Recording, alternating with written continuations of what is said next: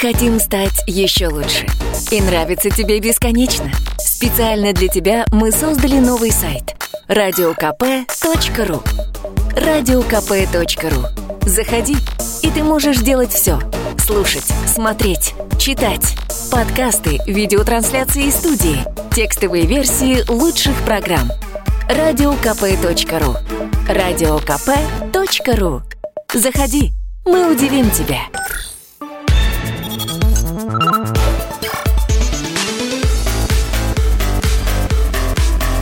Программа «Главное вовремя».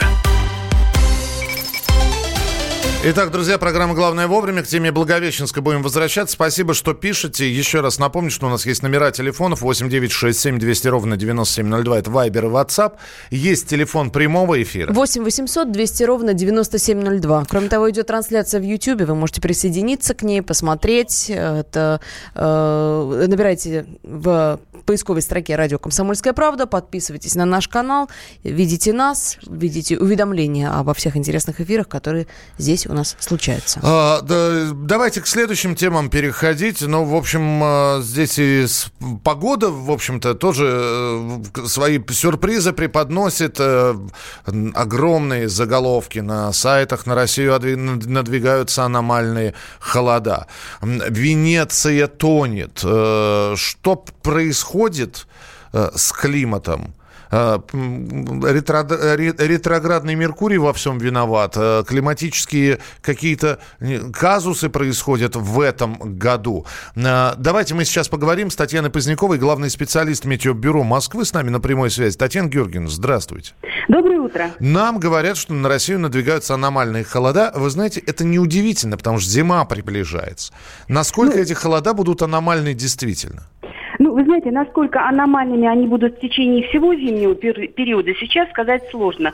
Но то, что у нас сейчас уже даже на европейской территории, это в районе Коми, э, наблюдались э, температуры ниже минус 30 градусов, это действительно такое уже было. И для ноября месяца это низковатая, скажем так, температура. Э, действительно, вот зона низкой температуры, где воздух остывает до 35, а где-то и ниже, градусов, эм, они, они так мигрируют по территории Сибири. Сначала они наблюдались на э, севере Западной Сибири, потом они смещаются на юг Западной Сибири, потом они будут, как говорится, распространяться на Красноярский край. Да, действительно, в Сибири процессы довольно подвижные. Э, там формируются ядра, холодные ядра антициклонов, и именно с ними связана столь холодная и свойственная для конца ноября погода. Но зато у нас, у нас очень очень тепло, и мы все на европейской территории, ну вот за, за исключением северо-востока, радуемся э, аномально хорошей погоде. Пока нет ни снега, никаких там ни ветров, ни, ни, и никаких признаков зимы. Понятно. А с Венецией что происходит? Там говорят, что такого катаклизма затапливает старый город. И э, если не успеем посмотреть Венецию в ближайшие 10 лет, люди говорят, что она вообще под воду уйдет или смоет ее. Ну, вообще в ноябре нередко, когда э, именно на Италию выходит южный циклон, и там выпадает значительное количество осадков. Вот тот циклон, э, который стал причиной ненастья в Венеции в начале недели, он действительно, он был довольно глубокий, он был очень компактным, но довольно глубоким. А постольку, поскольку э, антициклон, который над нашей территорией, он блокировал его перемещение на запад, вот эти все потоки пошли на Альпы, э, то есть э, циклон начал двигаться по, э, с, с юга на север, э, осадки вышли, э, значительные осадки выпадали действительно в альпийских районах Италии, ну и досталось и Венеции. Мы посмотрели, что за процесс выпало больше месячной нормы осадков. Э, Ненастье еще сопровождалось довольно сильным ветром, и, наверное, вот это усугубило, потому что нагонная волна была значительной, что и привело к столь высокому подъему воды в городе. Принято. Спасибо большое, Татьяна Георгиевна, главный специалист Метеобюро Москвы.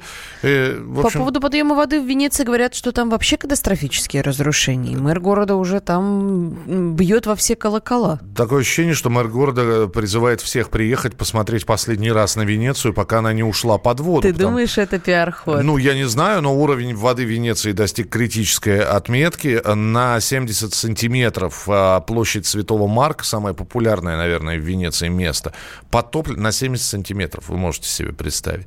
Вот. Э, Все это называют там местные. э, Феномен высокой воды. Мы местным решили позвонить. Татьяна Огнева-Сальвони, собственный корреспондент «Комсомольской правды» в Италии. Мы Тане позвонили и э, застали ее за надуванием резиновой лодки. Вот что она рассказала про Венецию. Венеция сезон высокой воды. Это типичная для этого периода ситуация, когда вода поднимается. Но в этом году уровень воды поднялся до критического рекордного уровня. Метр восемьдесят сантиметров. Две трети площади Сан-Марко затоплены, собор затоплен. Высокую воду провоцируют, как правило, дожди и уровень моря, который поднимается в этот период. Мэр города сказал, что ситуация драматическая. Соцсети заполонили фотографии из Венеции, которые поражают просто, насколько полностью ушедший под воду город. И такое происходит шестой раз за 1200 лет. Скорее всего, это ускорит постройку защитного барьера, который давно планируется возвести, чтобы прекратился сезон высокой воды в Венеции, чтобы не затапливался город, потому что это наносит очень большой урон и зданиям, и городу, в принципе. Татьяна Огнева-Сальвони, специально для радио «Комсомольская правда» из Италии. Ну, то есть, пока гром не грянет, венецианский мэр тоже не перекрестится. Да, поразительно, что за 1200 лет у Католическим них знаменем, уже да. шестой раз, а, все никак не построят этот барьер. Ну, дескать, ну, можешь разделить 1200 на 6 и посмотреть, сколько раз, в сколько лет это все происходит. Знаешь, это вот фраза «после меня хоть потоп», она идеально Подходит под Венецию. по- под эту историю. Но грустно, что это все при нас. Вот, Да. вот в чем дело. А, Это а, программа «Главное вовремя», но кто-то от погоды страдает, а кто-то страдает от отсутствия э, горячей воды. В плохую погоду. В Мы плохую. сейчас говорим об Алтае, куда премьер-министр э, Дмитрий Медведев вчера поехал с рабочим визитом. И занесло его в село Санниково. И на всех видеокадрах видно, что там уже идут э, снегопады, и все люди в зимней одежде. И вот одна из жительниц этого села чуть ли не в ноги упала к премьер-министру с такими словами. Я устала ходить по всем инстанциям. Я устала убивать. Я инвалид второй группы. Обращалась во все инстанции, писала вам. У нас три года уже нет воды горячей. Газовая котельная, вот она, она у нас своя. Пятиэтажка. 140 жилых квартирок остались без горячей воды 2016 года. 60-е, 40 дробь 1, 40 дробь 2. Три дома пятиэтажки. Почему воды ничего не дают? Я обращалась к Томенко и к Петровичу, но меня и до него даже не допускают. Его же люди его не пускают. Вы знаете, у меня астма, у меня пошли сопутствующие заболевания, потому что в доме холодно. Да нет, ну заброди, конечно. Потому что в ванной комнате 10 градусов, мне нельзя переохлаждаться. Ну, вот так вот, пока лично не обратишься. После этого премьер-министр Дмитрий Медведев поручил губернатору Алтайского края. Это надо было видеть лицо губернатора Алтайского края вот на этом видео.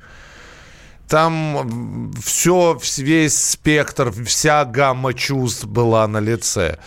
Ненависть, отрицание, гнев, принятие. Где эта гамма чувств была, когда женщина несчастно написала обращение во все инс- инстанции? Медведева рядом не было тогда, понимаешь? И, в общем, э, Дмитрий Медведев поручил губернатору Алтайского края Виктору Томенко в кратчайшие сроки выделить А в деньги. частности, за два дня решить как-то эту проблему.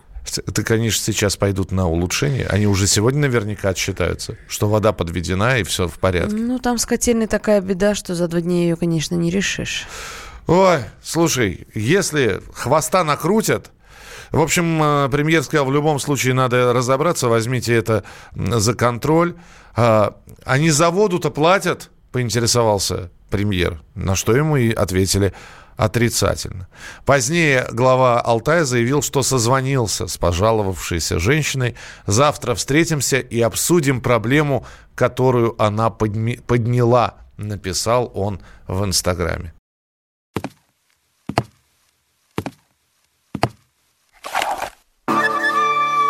Это была тяжелая неделя. Хороший, Ребята, давайте жить дружно. плохой, Понимаете, не признавали у одного кандидата подпись его родного отца. злой, А вот что у нас в России, вот что у нас в России. Бред, да? Николай Платошкин подводит итоги недели. Каждую пятницу на радио «Комсомольская правда» в 6 вечера по Москве.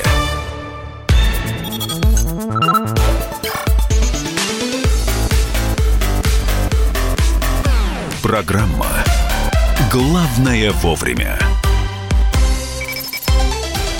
Итак, друзья, программа «Главное вовремя». Мы продолжаем. Александр Кочнева. И Михаил Антонов. У нас э, вот какая есть история. Мы сейчас совсем недавно отмечали, ну кто-то отмечал, День народного единства, а кто-то отмечал очередную годовщину Великой Октябрьской, 102-ю, если говорить точнее, годовщину Великой Октябрьской социалистической революции. Огромное количество копий было сломано. Э, это Великая революция или все-таки Октябрьский переворот. Почему? И сейчас э, снова вернемся к теме историческо-политической.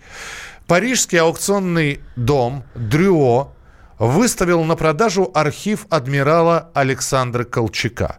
Этот архив состоит из 400 предметов. А, он оказался в распоряжении Парижского аукционного дома после того, как наследник Александр Васильевич скончался, э, внук Колчака. И эти предметы сейчас выставляются для продажи. Там э, среди них письма, адресованные Колчаком его супруге Софье. Она находилась с тремя сыновьями во Франции. Фотографии, телеграмма Колчаку от Александра Керенского, другие официальные документы. Ну, в общем, такая историческая ценность, я думаю, у них есть. Колчак для многих э, руководитель белого движения во время гражданской э, войны, верховный правитель э, России. Для других это в первую очередь ученый, ну, судьба так распорядилась, что во времена гражданской войны он участвовал за, за белых, а против него сражались красные. Причем а, он и попал в плен красным и был, в общем-то, а, расстрелян. А, но вопрос только в том, что сейчас один из депутатов Государственной Думы, Василий Власов, это фракция ЛДПР, направили министру культуры Мединскому письмо с просьбой найти деньги, чтобы выкупить у этого парижского дома документы Колчака. Что тут началось в различных сообществах? Особенно в сообществах коммунистической направленности. Не нужны нам эти документы белогвардейца этого поганого. Да сколько людей он погубил. Да что в них ценного. Да вам что не на что деньги тратить. Другие пытаются сказать, ребята, это наша история, да. А это, это, это вот это наше, это нужно, чтобы вернулось народ. Никому это не надо. Да что же это такое? Доктор исторических наук э, Василий Цветков сейчас э, э, расставит все по, на, по полочкам и скажет, насколько ценен архив Колчака для России. Василий Жанович, здравствуйте.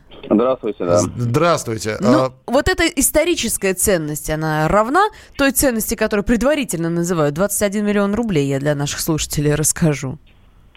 Э, я хочу сказать, что здесь ценности, может быть, не э, стоит измерять вот сугубо такими материальными... Миллионами рублей. Да, потому что то, что сейчас, может быть, кажется чрезмерно завышенным или, наоборот, чрезмерно дешевым, э, впоследствии может оказаться очень важным с точки зрения исторических исследований. И, опять же, для, может быть, тех людей, которые будут изучать э, нашу историю, не только историю лично Колчака, да, одного человека, но историю, в которой он участвовал. Собственно, это ведь события не только гражданской войны, это и Первая мировая, революция, то есть э, и события там вообще начала 20-го столетия. Какие-то документы могут действительно закрыть определенные белые пятна в его биографии, в истории тех событий, участником которых он был. И э, самый важный, наверное, момент еще тот, что все-таки документы, вот принцип э, должен, на мой взгляд, выдерживаться такой, что документы, связанные с историей России, с историей российского государства, наших, тем более таких вот драматических, трагических событий нашего прошлого, они должны быть в нашей стране. Они должны не расходиться по каким-то частным коллекциям, не служить предметом, я не знаю, там какой-то э, гордости частного лица, что вот у него какой-то раритет там дома э, на полке лежит, а это должно быть э, предметом изучения и внимания для всех людей, для нашего общества, для России. Василий Жанович, я сейчас э, попробую сформулировать э, то, что э, происходит на различных форумах. А там э, люди сводят, сходятся во мнении, что героическая Красная Армия в последнее время в обществе представляется как сборищем таких недоучек, которым просто очень сильно везло. А белогвардейское движение, значит, вот им просто не повезло из-за общего раздрая в России. И они приводят примеры. Прах Деникина вернули на родину, причем перезахоронение Антона Деникина проходило э, с участием президента Российской Федерации. Снят фильм «Адмирал» про Александра Васильевича Колчака, где он предстает мужественным и героическим человеком, сурово пострадавшим от советской власти. Сейчас архив вот просят вернуть. Нет ли сейчас перекоса в сторону, значит, белогвардейцы хорошие, красные плохие были? Такие перекосы всегда э, могут быть. Это э, первая причина, это следствие того, что в свое время был перекос э, многократно превосходящий нынешний. Это я полагаю, что люди старшего поколения со мной согласятся, даже моего поколения, 50-60, многократно превосходящий нынешний перекос в сторону белых был перекос в сторону красных. Ну, это как раз было Сколько логично. угодно Э, Ну, конечно, естественно. Принцип маятника, условно говоря, который всегда работает в любой ситуации, это диалектика развития. Это вообще не только там в истории, это э, в социальных отношениях то же самое можем сказать. Вот сначала был так, потом стал по-другому. Весь вопрос, что этот маятник, который вот сейчас, допустим, да, согласен, э, имеется определенный такой уклон в сторону белых, опять же, я не хочу сказать, что он такой э, сугубо политизированный. Может быть, это просто следствие отсутствия информации у людей, э, когда еще во время перестройки э, многие историки, мои коллеги, говорили, что вот мы не видим врагов, мы видим наших, так сказать, красных, условно говоря, героев, но мы не видим, с кем они сражались. Это какой-то там, я не знаю, фантом белогвардейский. Сейчас у нас таким фантомом, к сожалению, может стать красный, да, потому что в разы там э, уменьшается количество объективных исторически написанных работ о красных, а публицистика всякая историческая такая, популярщина на злобу дня, она преобладает, к сожалению. Ну и что мы, Вот. мы по- получим... Да в спросить просто уже не да, у мы что мы получим в ближайшее время? Что барон Вра... Вран- ближайшее- Врангель был милейшим человеком, что Не- атаман не- Краснов, а, который, кстати, поддержал атаку фашистской Германии на Советский Союз, тоже, в принципе, был неплохим человеком, но обстоятельства были такие. Вот я к чему все это веду. Значит, э, опять же, вот к вопросу о маятнике, когда он там остановится в срединном положении, остановится ли вообще. Остановится неизбежно, и, на мой взгляд, уже близко, так сказать, все-таки э, гораздо ближе он сейчас к этой срединной позиции, э, более объективной. Но для того, чтобы все-таки это произошло, нужно, на мой взгляд, два фактора. Первый момент – это то, что люди должны, э, во-первых, научиться слушать и воспринимать собеседника.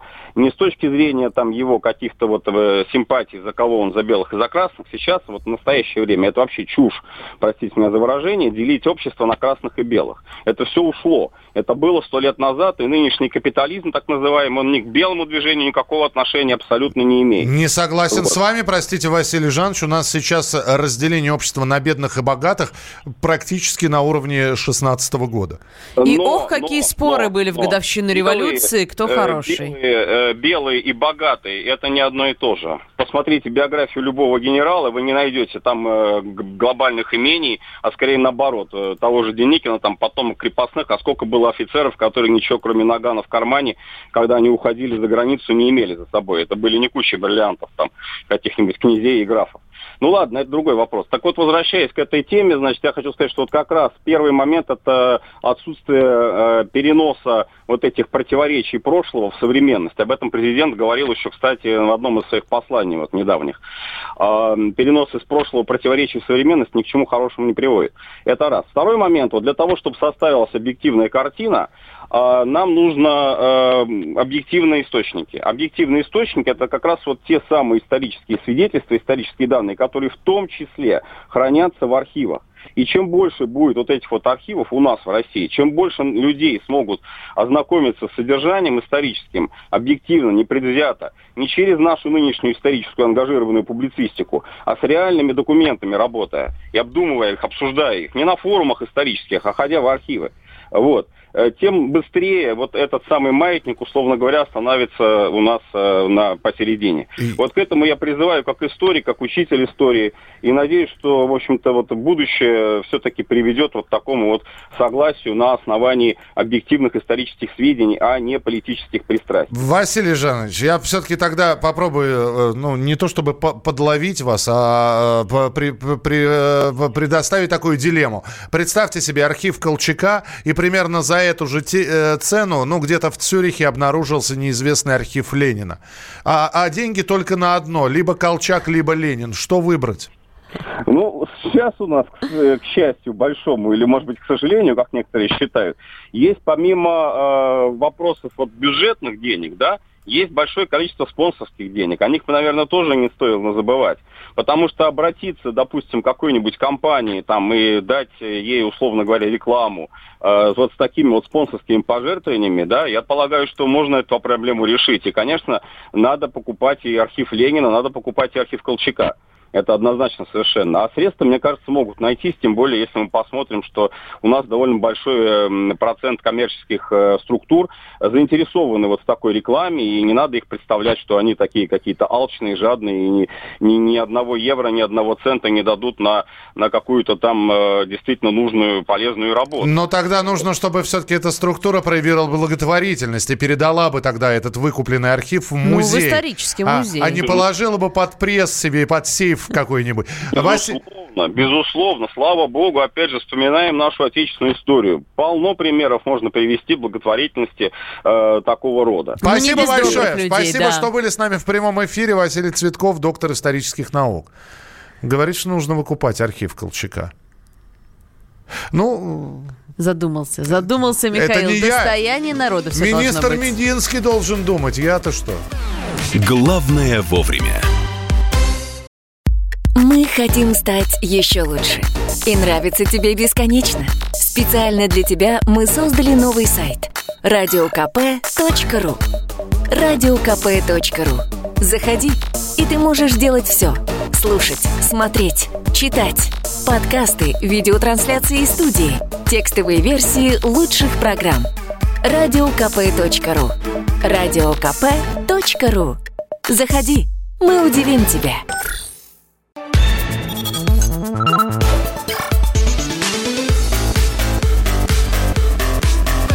Программа «Главное вовремя». Пришло время для нашей традиционной рубрики в программе «Главное вовремя». И Александр Кочнев и Михаил Антонов. с удовольствием услышат позывные вот эти вот.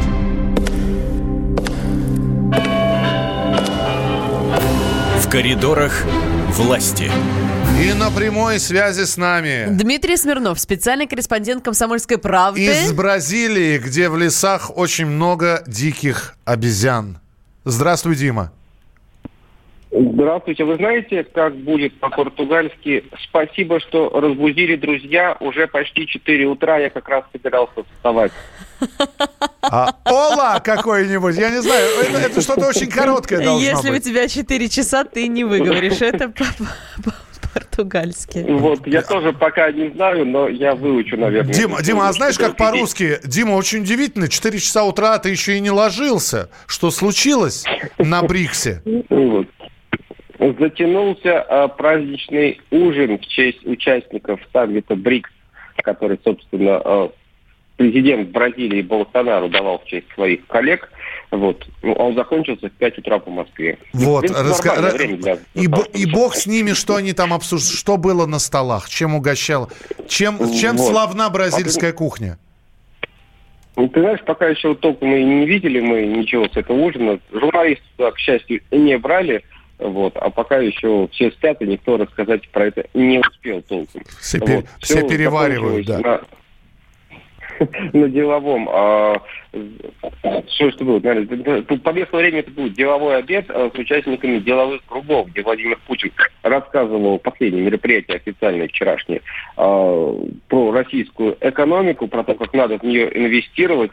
Ну, заодно пригласил всех, вот подарил новость, что Питерский экономический форум пройдет 3-6 июня следующего года, то есть назвал официально дату. По поводу вкладов в нашу экономику, на что обратил внимание? На какие-то технологии, я так догадываюсь. Ты знаешь, да, самое интересное, что да, вот э, пошел такой тренд, что называется, э, сказал, что можно вкладывать в российские э, технологии, например, э, на, на разработанный нами э, оборот бумаг электронный. То есть вот то, что ты приходишь, условно говоря, в МФЦ, и получаешь там за 30 секунд тебе нужную справку, во всем мире этого мало где есть. И Ого. вот эти технологии, оказывается, можно поставлять, продавать, и они пользуются спросом. Вот такая история. Дим, вчера на всех информационных лентах э, исключительно рассказывалось о встрече э, президента Российской Федерации с премьер-министром Индии. Э, Нарендра Мори сказал, что прилетит к нам на 75-летие празднования Дня Победы. И такое ощущение, что больше встреч не было. Ну, потому что в России, ну, скажем так, в Москве, в России, никогда не кончается. В Москве день закончился, а еще ничего здесь не произошло. Вот Путин приехал, а, встретился с Нарендрой Моди, очень долго шли переговоры, они шли там, не знаю, часа три, наверное, mm-hmm. и даже э, следующая встреча причем, с причем... она господин, Мо, Мо, э, господин Нарендра Мори взял и сообщил потом в Твиттере, уложившись в ограниченный э, в, огр, в ограниченное количество, количество букв. Да, поговорил с президентом России Путиным, обсудили все, что хотели. То есть переговоры были длинные, а он очень, а твит короткий. А он очень короткий твит сделал на эту тему на русском, причем языке, замечу, да, вот успел окончательно освоить. Он и в прошлый раз там Удивлял нас. нас, скажем так, кириллицей. Да, вот. А в этот раз он действительно написал тоже на русском. В общем, понял уже, что надо учить, тут никуда не денешься. Вот. И потом уже была действительно встреча с Си Цзиньпинем, потом был вот встреча с деловыми кругами, потом был вообще уже вот, вот уже вот практически недавно закончился. Ужин, он же обед, и а вот хотел сказать скоро, да не скоро, потому что а, в 9 часов по местному времени разница 6 часов, то есть практически там в 4 часа через 12 часов по московскому начнется второй день здесь. Бразилия, где будет как раз и пленарное заседание, где Путин ожидается, как анонсировал его помощник Юрий Ушаков, выступит с какой-то зубодробительной речью в адрес мирового протекционизма вот. Соединенных Штатов. Вот, mm-hmm. С интересом ждем mm-hmm. эту речь. Потом будет э, встреча как раз с бразильцем отдельно, с Болсонару, потом разговоры в кулуарах, а потом еще и несколько встреч такого закрытого клуба, характера. В общем, Дима, сейчас в Бразилии плюс 23 самое время, пока вот до всех этих мероприятий надеть белые штаны, вот, и отправиться погулять. Парусиновые. Да. В Рио-де-Жанейро. По, по Рио-де-Жанейро, да. Дмитрий Смирнов из Бразилии, на Бриксе он находится, и так проанонсировал он выступление сегодняшнего президента. Будут ли сделаны какие-то важные заявления, вы об этом обязательно узнаете из прямого эфира радиостанции «Комсомольская правда». Наша радиостанция объявила уже четвертую по счету премию «Клиника года». В конкурсе, проверенном времени и профессиональным сообществом, участвуют лучшие медицинские учреждения страны. Заявите и вы о себе, и о своей клинике. Рецепт простой. Наберите в поисковике «Клиника года», узнайте подробности, и премия ждет вас. Позаботимся о здоровье вместе.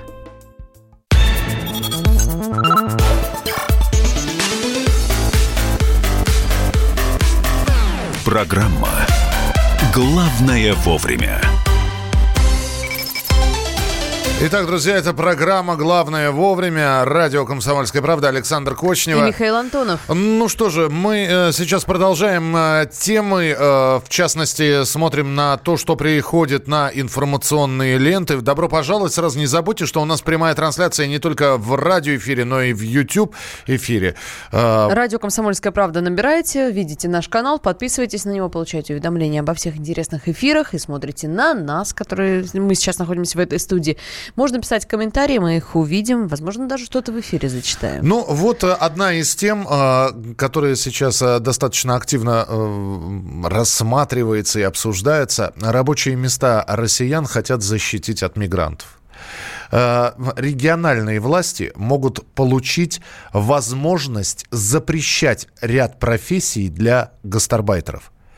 Только за этот год, и дальше идет статистика, за этот год в Россию прибыло почти 4,5 миллиона иностранцев для устройства. Большинство из них, конечно, в Москву и Подмосковье. Это почти 2 миллиона мигрантов. Ну и когда э, говорят о таком количестве приезжей рабочей силы, тут же начинают говорить о том, что они занимают Наши, наши рабочие места. И тут же в ответ слышится, да это не наши рабочие места, наши люди за такие деньги работать ни за что не станут. А теперь представьте себе профессии, э, которым гастарбайтерам просто запреч... запретят занимать я специально паузу взял, потому что у меня нет таких Чтобы профессий. Испугались? Нет, э, нет. У тебя есть какая-то такая профессия, куда гастарбайтеров, значит, им нужно запрещать? То есть нет. сейчас они работают, но мы сделаем так, то есть региональные власти вдруг говорят, ребята, дворники только жители России. Что в итоге, что в итоге мы получим?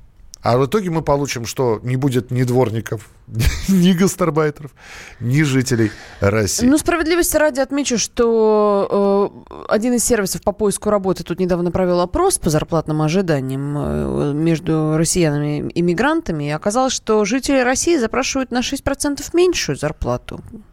Сейчас звучит удивительно. Нам-то все время кажется, что мигранты работают за копейки. А нет, зарплатное ожидание россиян на 6% меньше. Возможно, секрет в том, что россиянам приходится платить налоги, э, и, точнее, работодателю приходится платить за россиянина и в пенсионный фонд, и фонд социального страхования, и еще там в ряд организаций, а мигранты у нас работают в черную. Ну, Бывает есть такое. еще один вари... быть, есть еще один вариант, что гастарбайтеры на бумаге получают, может быть, действительно больше, а на руки получают в разы меньше. Это тоже такая есть система. В любом случае, ну вот хотят, по крайней мере, региональным властям дать такое право. Э, как только появятся под более детальные подробности этой новости, мы вам обязательно о ней расскажем. Ну а прямо сейчас к политическим темам. Неожиданное заявление от э, господина Коломойского. Значит, э, украинский бизнесмен Игорь Коломойский высказался в пользу восстановления связей между Украиной и Россией. Причем он это сделал на страницах э, газеты «Нью-Йорк Таймс». Э, фраза такая. «Они в любом случае сильнее». Они – это мы, в смысле. «Мы должны улучшить наши отношения». По словам Коломойцева, украинцы желают мира, не хотят воевать, в то время как США заставляют Украину вести конфликт.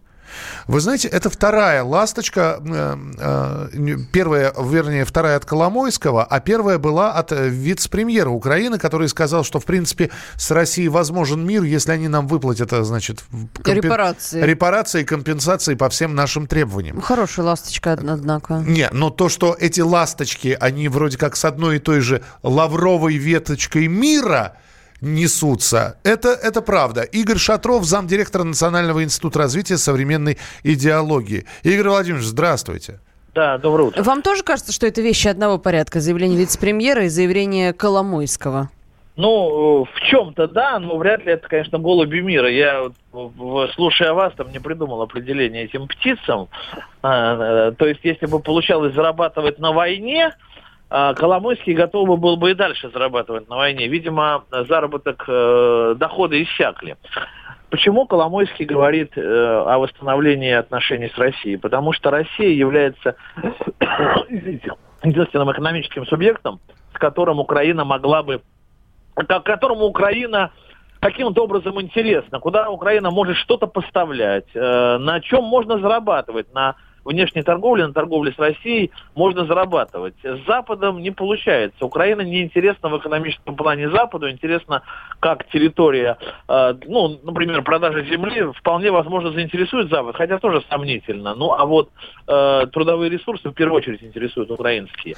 И поэтому Коломойский, понимая, что э, иссякли источники да, пополнения своей личной казны, конечно, вновь обратил э, внимание на Россию, обращается к э, украинскому руководству с этим предложением. Причем э, в данном случае он выступает классическим олигархом. Олигарх это человек, который имеет инсайдерскую информацию от власти, который приближен к власти. У Коломойского огромное количество его сотрудников расставлены по самым высоким постам украинской власти. Ну, не будем говорить про Зеленского, он же пытается все а, а вы что считаете, что они с Зеленским близки сейчас? Ну, вот. знаете, я вот э, даже не буду эту тему поднимать. Подождите, подождите, Игорь Владимирович, да, мы бы да. этого Коломойского бы и не заметили. Леший с ним, сколько у них там олигархов, так. мало ли что говорят. Но мы же понимаем, да, и очень многие понимают, что за словами Коломойского вполне возможно стоит президент, что да вот... это его устами, то есть, ну, э. ну вы поняли, что я хочу ну сказать, да? Да, да, да. да. Нет, ну, кстати, вот важно, чьими устами там, кто чьими устами. Не президент все-таки устами Коломойского говорит, а Коломойский говорит и президенту в частности, своему а, президенту Украины говорит, что смотри, иначе ничего не будет, иначе нам удачи не видать. Иначе, иначе кризис, иначе экономический крах, и я не смогу тебя удержать у власти. Вот, то есть, условно говоря, это все-таки говорит в первую очередь Коломойский, да, президент пока молчит и смотрит на реакцию. А реально, конечно, конечно, э, устами Коломойского говорит э, украинский политический и часть экономического истеблишмента, то есть те бизнесмены и те олигархи, которым Коломойский позволит вместе с собой ну, зарабатывать да, вот на, на этом. Хотя он вряд ли кого из серьезных бизнесменов пустит на эту поляну. А, ну, и тем не менее, вот сейчас все это, опять же, в преддверии намечающихся переговоров в нормандском формате, то ли будет, то ли нет. Там попытки сдвинуть этот, э, этот переговорный процесс э, с места. А, на фоне этого э, продолжающиеся акции протеста. Вчера свинью принесли. В гробу. В гробу. К, к, аграрии принесли. К зданию Верховной Рады. Да, недовольство не депутатами свежеизбранными, есть недовольство свежеизбранным президентом. То есть но в Украине происходят свои, только им понятные внутриполитические процессы. И, казалось, и казалось бы, сконцентрируйтесь на своих внутренних вещах. Попробуйте на нас не обращать внимания. Но нет. нет. Не, не получится, не... потому что э, внутренние вещи это в первую очередь социально-экономическая э, ситуация. Без России социально-экономическую ситуацию на Украине не восстановить до более-менее приемлемых позиций. Ну, просто не восстановить. Или деньги, кредиты от Запада, которые просто дальше и дальше загоняют Украину. Почему эта тема продажи земли возникла? Э, вообще-то, по большому счету, Зеленский и был поставлен на э, этот пост с целью решить вот эту проблему. Да? Последнее, что можно на Украине продать. Но даже это не позволит надолго продлить агонию вот этой вот э, власти. Потому что, во-первых, еще надо продать выгодно, а во-вторых, а что после этого? После этого только, ну, как бы только кризис, только превращение в какую-то новую, там, не знаю, Болгарию, Молдавию. Уж пускай меня простят граждане этих государств. Но реально вот такая ситуация для Украины грозит такая, такое положение вещей. А, то есть продолжение будет примерно до конца года вот такое же, да? То есть серьезных изменений не будет, но будут периодически претензии и плюс... Какие-то вспышки, и проблески. Вот такие, вот такие сигналы якобы позитивные в адрес России, да, они, конечно, одновременно ведь и э, шантаж Запада, по большому-то счету. Давайте и с этой стороны на слова Коломойского посмотрим. Ведь он не просто говорил о необходимости восстановления отношений с Россией. Он сказал, ну а вообще, если что, э, российские танки-то возле Варшавы появится вот э, на раз-два и вы наложите там в памперсы, да, что-то такое вот, что-то примерно я там... Ну да, он сказал, что возможно, исклю...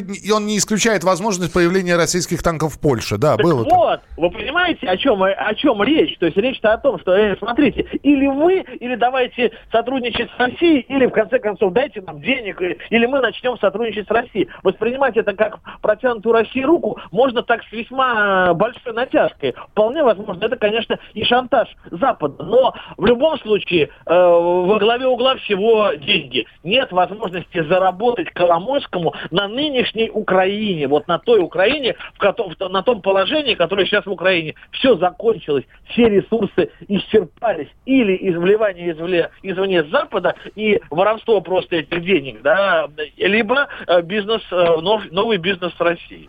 Спасибо большое, что были с нами на прямой связи. Игорь Шатров, замдиректор Национального института развития современной идеологии. На Украине тем временем решают, чья земля. Они продолжают это все обсуждать. Э, они хотят э, мораторий отменить на продажу земли, который... Речь о земельной реформе, которую конечно, предложил Зеленский. Конечно. И по, по мнению многих депутатов а, про правящей партии, продажа земли, э, отмена моратория на продажу земли позволит Украине окончательно похоронить коммунизм и свести счеты с Лениным и Сталиным. Ну а президент Украины Владимир Зеленский поблагодарил депутатов Верховной Рады за поддержку закона о рынке земли. Продолжаем наблюдать. Продолжение через несколько минут. Александр Кочнев. И Михаил Антонов. Главное вовремя. Мы вместе дожили до понедельника. Вовремя рассказали тебе о главном во вторник, среду и четверг. А теперь встречай пятницу. На радио «Комсомольская правда» новая программа Каждую пятницу в 8.00 Сергей Мардан и Надана Фридриксон. Три часа самого острого эфира. Мардан и Надана. В программе «Опять пятница». Взболтай и можешь смешивать.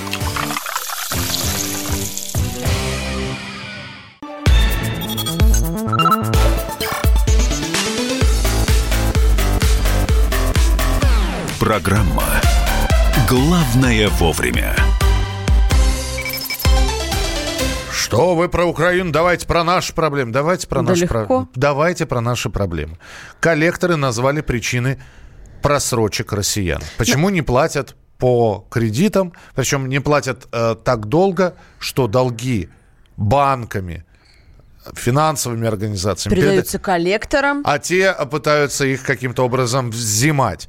Ну так вот, э, Подавляющее большинство, конечно, не платит по причине трудного финансового положения. Денег нет, это Но- мы все знаем. Но мы держимся. Да. Но там удивительная вторая строчка, почему не платят. Саша, я, я сейчас подготовлю специальные звуки. Удивительное и возмутительное. Итак, первая строчка. Не платят по э, просрочкам, э, долги накапливаются по кредитам, потому что нет денег. Это понятно. Вторая строчка. Каждый десятый должник является убежденным неплательщиком. Серьезно? А так можно было? Зачем вы берете кредит, если вы такой убежденный неплательщик? Нет, я понимаю, сейчас э, очень сильно распространяется тема, рассказывают о так называемых э, гражданах СССР, которые не признают ни современные законы, ни э, в- современную оплату, имеется в виду, платите за свет, а я гражданин СССР, я по вашим э, воровским тарифам платить не буду. Вот в Национальной Я- ассоциации профессиональных коллекторов считают, что это наоборот. Очень современные, слишком современные граждане, не которые живут по законам советского времени, а которые пользуются новшествами, типа э, банкротства или антиколлекторов. То есть у нас же в последнее время э, законодательство в отношении коллекторов поменяли? Поменяли. Банкротство физических лиц ввели? Ввели. И вот люди, рассчитывая на то, что они смогут в любой момент избавиться от долга вот этими новыми способами, То есть их берут кредиты и их принципиально не платят. Каждый десятый так делает. Арсен Далакян, маркетолог, эксперт в психологии и поведении потребителей, с нами на прямой связи. Арсен, здравствуйте. Здравствуйте, здравствуйте. Что это за психология такая? Я убежденный неплательщик. Э, Мы обычно обвиняем э, человека в э, или уличаем в иррациональности, в том, что он действует под воздействием эмоций, там, контекста. А здесь, по-моему, на лицо у нас очень даже рациональное, осмысленное поведение, э, значит, правовое поведение. Э, Поэтому э, психология здесь довольно-таки понятная и логичная. Человек изучил законы, видит лазейки, и имея некий, так скажем, невыплаченный дебет от государства, то есть те обязательства, которые многие нас считают, а, государство перед собой не выполняет, считает себя не обязанным, в свою очередь, выполнять свои обязательства. А да. человек э, э, ассоциирует государство и коммерческие банки как единое, какой Шива многорукий такой, да? Абсолютно верно. Ну, по большому счету, э, нас и приучили к этому, когда э, была волна э, по э, как, санированию и закрытию банков, э, национализации банковской системы, грубо говоря. Ну, нам дали понять, что у нас всем рулит ЦБ, и вот у нас сильная э, финансовая рука имеется. А это не из серии, а вдруг получится. Потому что я помню, э, введен- первое введение санкций по отношению к России из-за событий, которые происходили на Украине. 2014 год. Да. Вот. А, Человек пишет заявление, дескать, вы знаете, я взял в этом банке, э, в иностранном банке, который работает на территории России, кредит, но я категорически отказываюсь его выплачивать, так как они против нашей страны ввели санкции. И я ввожу ответные санкции против этого банка. Шах и мат атеисты называется. Не, ну знаете, вот это, я не знаю, не- не- надо поднять статистику, то, что вы рассказываете, мне кажется, это частный случай. Это никаких 10% заемщиков. Ну нет, ну Это- да. Это там 0 какой-то 1%. А в данном случае мы наблюдаем уже массовое поведение. 10% это ого-го как много. И э, если вы думаете, э, будет это расти или уменьшаться, я вам скажу точно, это будет расти. И приведу в пример такую историю под названием э, «Автоюристы», которые в свое время практически уничтожили э, страховой рынок в России, используя лазейку о том, что на страховые компании можно подавать в суд по закону о защите прав потребителей, и там практически 90% дел всегда выигрываются, потому что так у нас э, ну, судебная значит, система, что всегда вставать на сторону потребителя. И э, из-за этого, этой лазейки практически уничтожили весь там автостраховой бизнес, и страховщики все эти несли огромные потери. Арсен, и надо это... сейчас, чтобы наш и сейчас эфир... нам мстят. Да, на, нам сейчас самое главное, чтобы наш эфир не получился рекламным, понимаете? Вот, потому что Нет, то, что... Я никого не рекламирую, я говорю, что Не-не-не, рекламный в смысле... человек найдет ее. Рекламный в смысле действий, да? Мы просто хотим сказать, чем грозит невыплата кредитов. Ну вот каждый десятый рассчитывает на то, что ему ничего не будет, если он не будет платить по кредитам. Как на деле обстоят дела? Ну, а давайте я не рекламирую, но и правду буду говорить. У нас действительно есть закон о банкротстве. Если у вас нет имущества, нет, а, значит, работы, а, значит, и, то вы можете претендовать действительно на банкротство и признать себя дефолтом.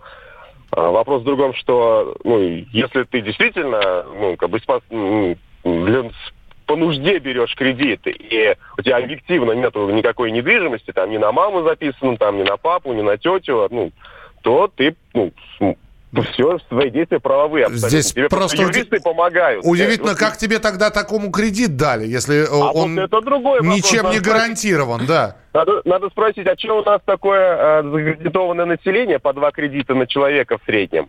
Это же тоже не случайно произошло. А, почему а, значит, последние 10-12 лет а, кредитами напичкают население? Э, поэтому тут вопрос не в том, что это такие ушлые у нас россияне, что начали пользоваться лазейкой. Эту лазейку дали для того, чтобы ну, не... Я, я, это мое частное мнение, что эту лазейку дали для того, чтобы просто не удушить совсем население, потому что его целенаправленно заводили в долги, и оно одно из самых закредитованных в мире. То есть вы предсказываете, что э, через какое-то время мы будем говорить о каждом девятом, восьмом, седьмом? Я говорю о том, что э, это э, э, стадия становления финансовой грамотности. А, значит, э, э, банкротство – это нормальная процедура, она должна быть в развитых странах. Сейчас ее переэксплуатируют, потому что ну, финансовая грамотность низкая, и по, ее переэксплуатируют только потому, что вписываются в кредиты также по низкой финансовой грамотности, не понимая, чем это грозит. Но а, сейчас, вот, ну, может быть, год-два дадут э, банкротиться, ну, так, более э, свободно, потом ужесточать чуть-чуть эту историю, и система сбалансируется. Будет, будет жестче выдавать кредиты, жестче позволять банкротиться. Понятно, Если... да. Арсен, спасибо да. большое. Вот после разговора с вами мы с Александрой сейчас пойдем покупать книжку «Банкротство для чайников». У тебя сколько кредитов? Один. Один? У меня два. Книжка нужна тебе. Это была программа «Главное...» Книжка нужна всем такая. Это была программа «Главное вовремя». Спасибо, что сегодняшний эфир провели вместе с нами Александр Кочнев. И Михаил Антонов. А, продолжение интереснейших программ и передач вы обязательно услышите на радио «Комсомольская правда». Заходите на нашу страницу в YouTube «Радио Комсомольская правда». Подписывайтесь, слушайте подкасты. Главное вовремя. Мы хотим стать еще лучше. И нравится тебе бесконечно. Специально для тебя мы создали новый сайт – радиокп.ру радиокп.ру Заходи, и ты можешь делать все. Слушать, смотреть, читать. Подкасты, видеотрансляции из студии, текстовые версии лучших программ. радиокп.ру радиокп.ру Заходи, мы удивим тебя.